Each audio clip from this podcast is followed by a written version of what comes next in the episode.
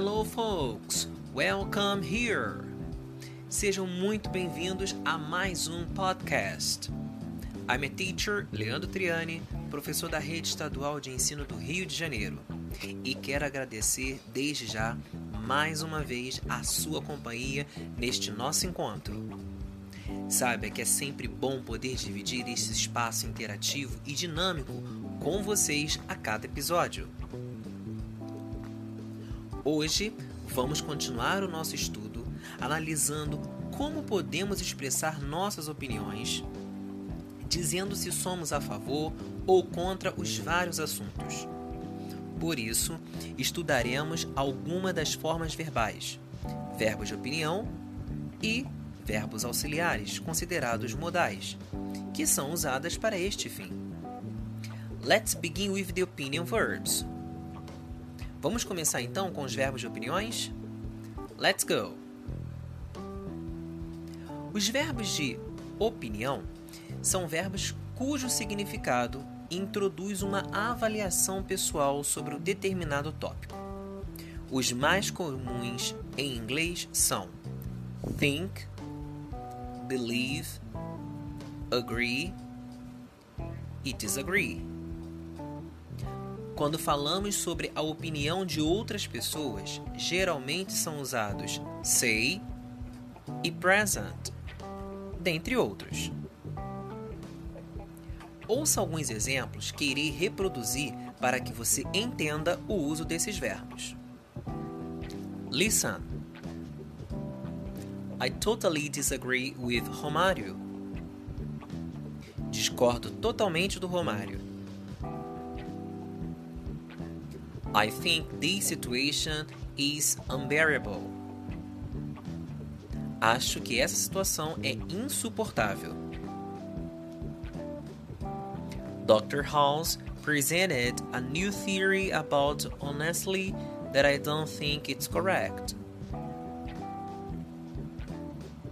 Dr. House apresentou uma nova teoria sobre a honestidade que eu não acho que seja correta. Lembre-se de que é possível usar a forma afirmativa ou a negativa, conforme a necessidade de quem escreve.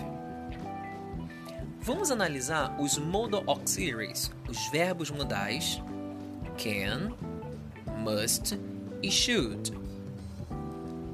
Você lembra que os modais são verbos especiais que alteram o entendimento sobre como a ação do verbo principal será executada? Vejamos então um exemplo. Listen. I play golf twice a week. Eu jogo golfe duas vezes por semana. A estrutura indica um fato, já com o uso do verbo modal can. Ah, vale lembrar que todo esse conteúdo encontra-se dentro do seu material impresso. Então, caso queira acompanhar, fique à vontade. Agora vejamos, com o uso do verbo modal can, essa mesma frase que foi mencionada. Listen. I can play golf twice a week.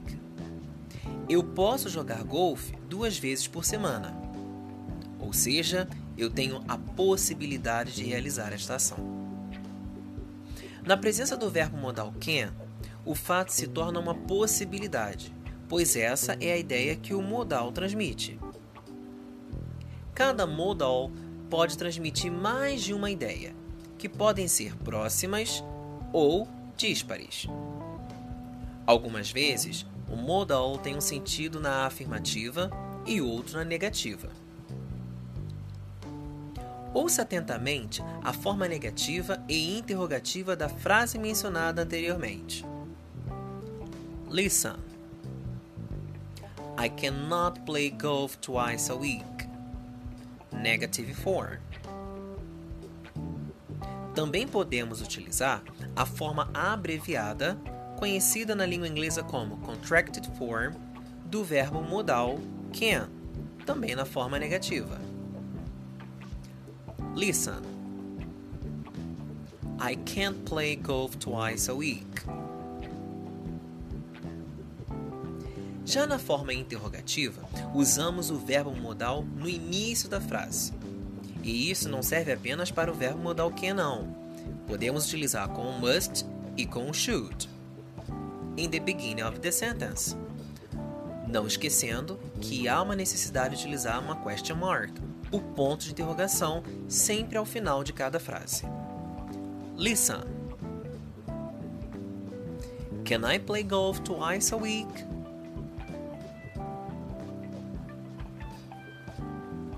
Vale relembrar que nós temos, além dos verbos modais can, must e should, outros verbos modais que também seguirão a mesma regra. Must, na forma negativa, teremos must not, or mustn't, contracted for. Should, na forma negativa, teremos should not, ou a forma abreviada shouldn't, contracted for.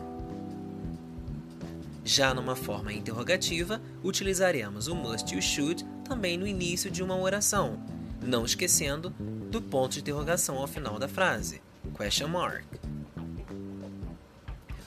Vale relembrar que cada verbo modal possui um sentido diferente, depende de cada situação e de cada contexto.